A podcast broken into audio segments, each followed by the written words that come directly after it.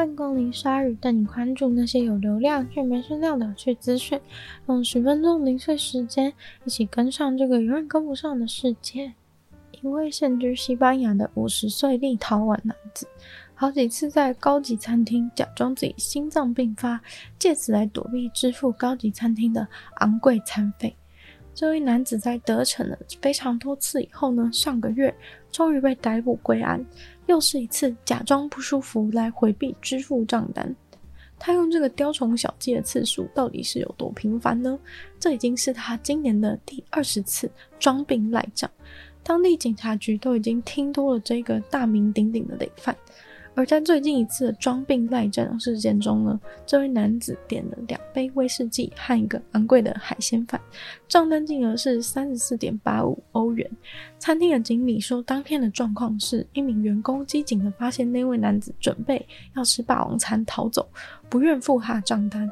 那位男子谎称说他要去他的旅馆房间拿现金，但是餐厅直接拒绝了他未付款就直接离开的要求。结果那名男子马上就砰应声倒地，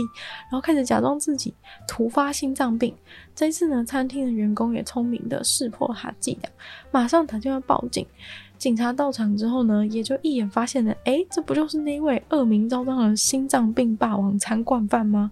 于是这位男子就在拒绝提供住址后遭到拘留，然后案件就转移给了当地的司法机构，最后呢，他是辗转入狱的。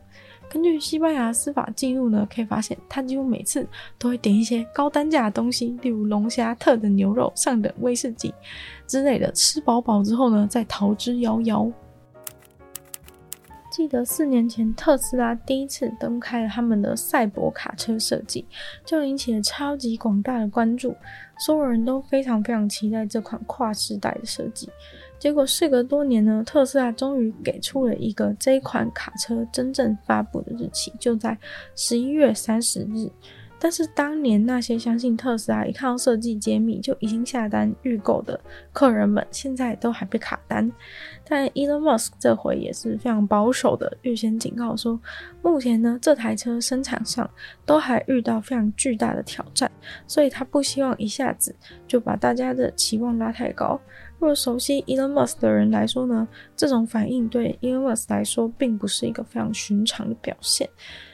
Elon Musk 也指出呢，特斯拉因为这台车独到的设计，里面装满了各种最尖端的科技，导致他们这台赛博卡车要做出来真的是非常困难。雏形当然是很早就已经设计了，但是 Elon Musk 说困难点就在于要把这个雏形投入大量生产的阶段，这个转换大概比最初做出那一个 prototype 还要困难个一万趴，更不用做。大量生产以后，要能够到符合经济效益、能够赚钱的等级，那就更难了。Elon Musk 也承认是他们自己给自己挖了这个赛博卡车的坑。他认为赛博卡车最独特的点就在于它有棱有角的设计，还有不锈钢的车体，而这也就成为了他们生产上真正最大的问题。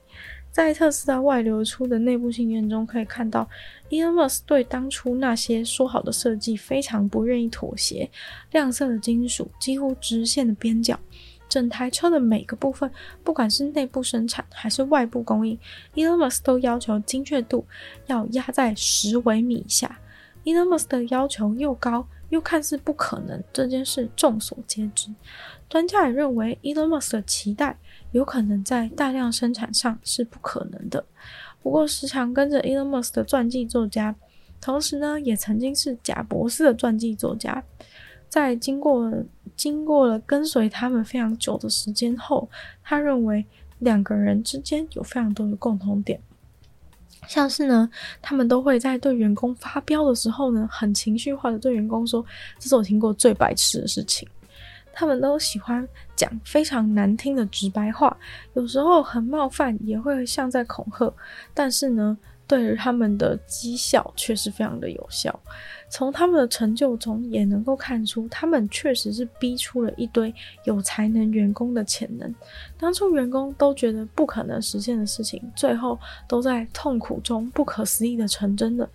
最后呢，他们也都非常执着于所谓的扭曲的限制。之前在《女友纯粹不理性批判》当中呢，在讨论贾伯斯那一集有关于这一点的详细叙述，在精简设计的坚持也是有类似的情况。不过无论如何，大家都可以期待一下赛博卡车最终成品会是什么样子。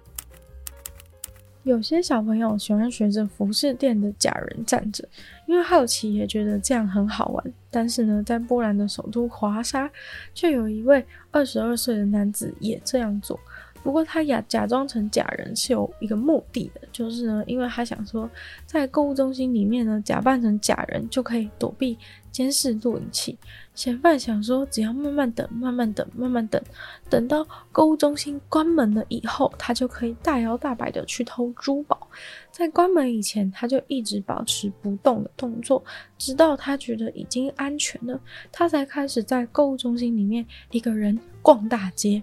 在后来释出的照片中，可以看到嫌犯在一间店的门口直挺挺的站着，手上还拿着一个包包，假装自己就是橱窗内的假人。这个二十二岁的嫌犯似乎真的习惯不太好，因为呢，他其实还有其他的案子在身，像是啊，在酒吧偷食物，前几天呢，还有顺手牵羊设计师品牌的衣服，最后是保全人员亲眼看见这位嫌犯，最终导致了这名嫌犯遭到逮捕。之前呢，在其他购物中心的偷窃行为，他同样是等到购物中心关门的时间，但那一次呢，是直接从收银台里面直接偷现金。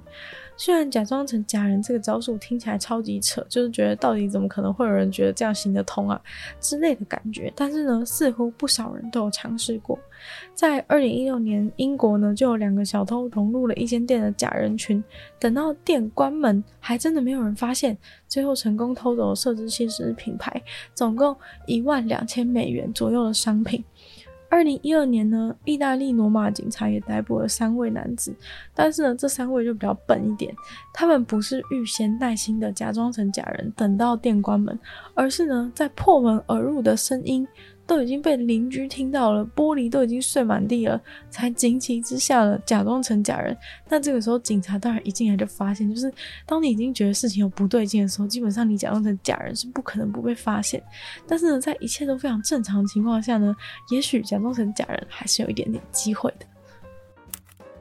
法国巴黎的警察逮捕了一位爬上埃菲尔铁塔男人。他是认真的，就是从外墙，就是徒手爬上去。结果呢，因为这一个人的行为，导致一些观光客被限制在埃菲尔铁塔里面出不去。其中呢，就包含了一位记者，还有一对即将结婚的情侣。原本其实这位男生是安排晚一点的时候呢，在一个远离人潮的巴黎庭园，一边吃着浪漫晚餐，一边求婚。就没想到，因为这个爬埃菲尔铁塔的人。埃菲尔铁塔的电梯呢，就暂时关闭了，所以说所有的观光客都被卡在埃菲尔铁塔上面。这时候呢，这个男生就灵机一动，觉得也许现在就是一个最好的时机。他发现，也许他们会比想象中在埃菲尔铁塔上面待得更久。其实，甚至呢，有可能会错过他精心预约准备的晚餐。加上呢，他其实知道他的女友一直梦寐以求的，就是在埃菲尔铁塔上面或是下面被求婚。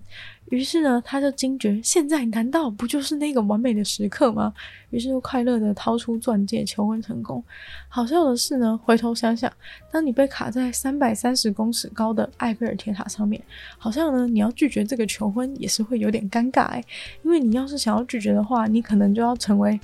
今天第二个攀爬埃菲尔铁塔的狠人，因为你可能需要就是从埃菲尔铁塔外墙爬下去绕跑，毕竟呢，电梯现在是处于一个关闭的状态。没有办法下去，而那个呢，在外面攀攀爬埃菲尔铁塔的人，在塔的第二层和第三层附近被找到，